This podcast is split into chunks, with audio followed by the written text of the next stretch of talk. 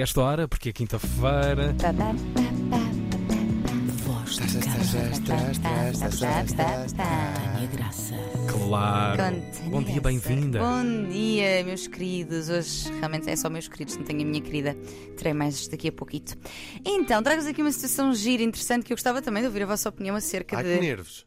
Não, é só porque é, é- realmente é um tema que eu acho que é, é interessante e continua a gerar aqui muito, muitos preconceitos, a ativação de muitos estigmas. Então vamos lá. Olá, voz de cama. Tenho 29 anos e apaixonei-me por um belo moçoilo de 51. Começámos a sair, gosto muito dele, o sexo é ótimo, mas acho que me tenho travado pelo receio da diferença de idades. Sempre tive uma pancada por homens mais velhos, mas nunca me tinha acontecido com uma diferença tão grande. Afinal de contas, ainda são 22 anos. Ele é um amor, damos super bem, mas isto tem sido de facto uma questão para mim. Como contar aos meus pais e à família dele, por exemplo, um dos filhos dele é quase da minha idade. E como será a nossa vida se realmente tivermos uma relação à séria? Quando eu tiver 40, ele já terá 62.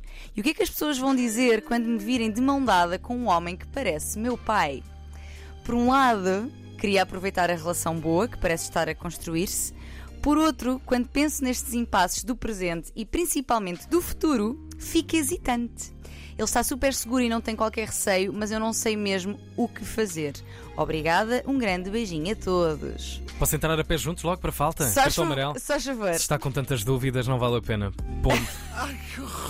Ai, tanta, Tiago! tanta problemática, Pois não sei, tanta mas aquilo que dúvida. há aqui a pressão social é das poucas ca- causas, que ainda que por razões diferentes, há uma certa paridade entre homens e mulheres. Eu, eu ia perguntar-vos isso. Se vocês acham que existe um julgamento diferente quando, ah, portanto, quando é a mulher que é mais nova ou quando é o homem que é mais novo? Acham Acho que são diferentes os motivos porque se critica a relação, mas acho que aí é- é- são sempre criticadas. Sim. Ah, ou seja, quando a mulher é mais nova, geralmente. ah, Por dinheiro? é atacada por. Sim. Sim, quero o dinheiro do E- senhor. E as. E a gente pensar bem, são sempre as mulheres são ridicularizadas nestas. Pois, nestes caso para um ou outro, Sim, claro. Exatamente. claro. Estava, é verdade. Sim, por acaso acaba no. Quer dizer, é- é- o, o homem, nesse, nesse caso, quando é mais velho, acaba por passar uma figura do nem percebe ou que que a miúda está ali por interesse, mas Uhum. as mulheres mais velhas são muito ridicularizadas também quando têm velha gaiteira, essas coisas assim. Exato, mais essa novos. expressão horrível. Claro. Ora cá devolver a pergunta a quem interessa nisto. Tânia Graça. Vamos lá, o que é que tens lá. a dizer? Vamos lá, então, realmente, eh, as relações com bastante diferença de idade sempre existiram.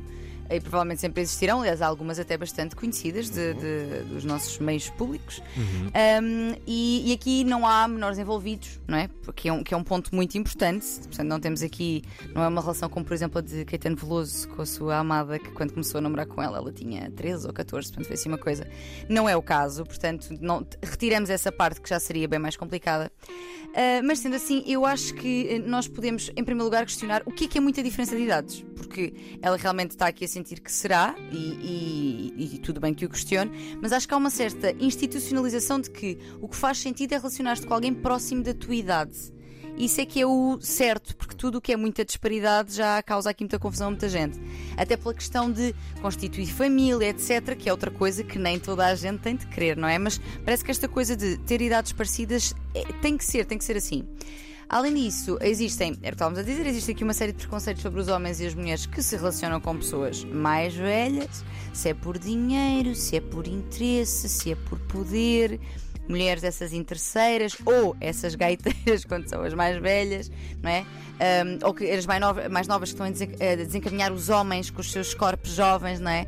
Quando na verdade as pessoas com idades diferentes, e acho que é o caso aqui da nossa ouvinte, podem estar juntas tão simplesmente porque, pasme-se, exatamente, Por amor. Pois. se amam ou têm desejo sexual uma pela outra, quer dizer, eh, que não tem de haver aqui nenhuma razão ahm, desviada para eh, este envolvimento. Neste, neste seguimento, e, e, uma vez que há muito preconceito sobre estas relações, eu percebo as questões da nossa ouvinte, não é? Porque sim, é muito possível que vá haver este julgamento e, e questionamento por parte da família dela, inclusive e talvez dele, este filho que é quase da idade dela. Um, e sendo pessoas que são importantes para si, é natural que se preocupe com estas opiniões.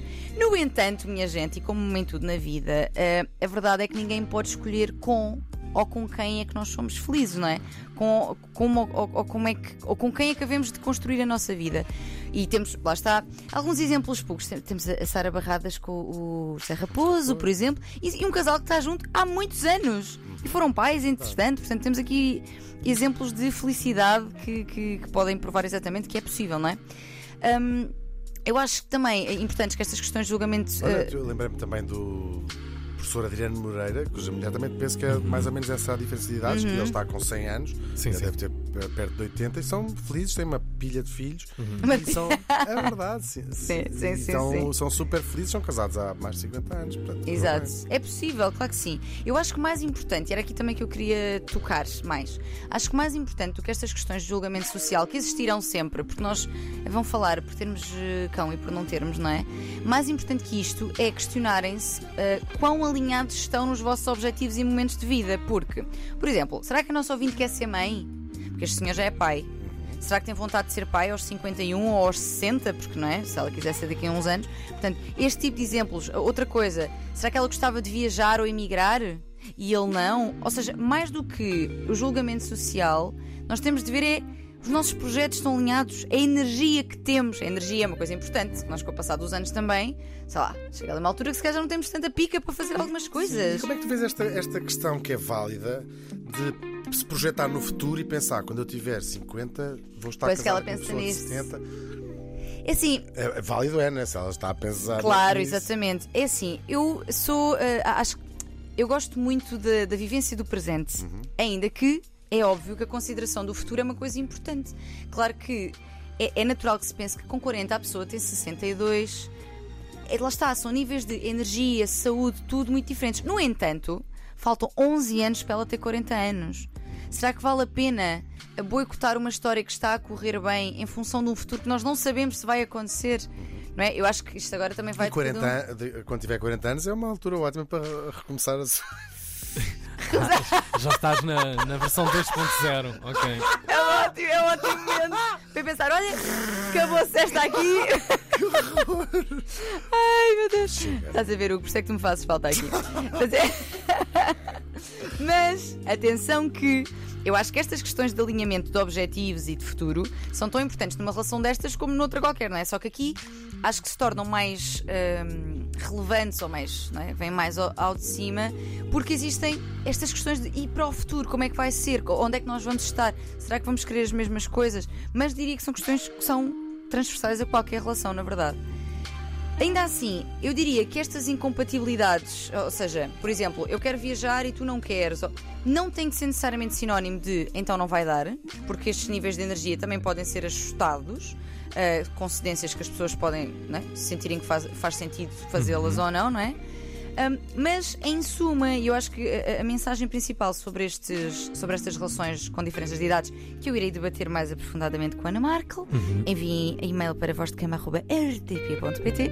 Mas a mensagem final é um bocadinho: ahm, vivam os amores que vocês tiverem vontade de viver, no presente, tendo em conta o futuro, mas no presente. E para cada um que nos está a ouvir, vamos também meter o narizinho nas nossas vidas, não é? Vamos, porque temos muita tendência para comentar as relações dos outros e perpetuar este tipo de preconceitos. Ah, sobre, e dizer como é que os outros devem viver as relações deles.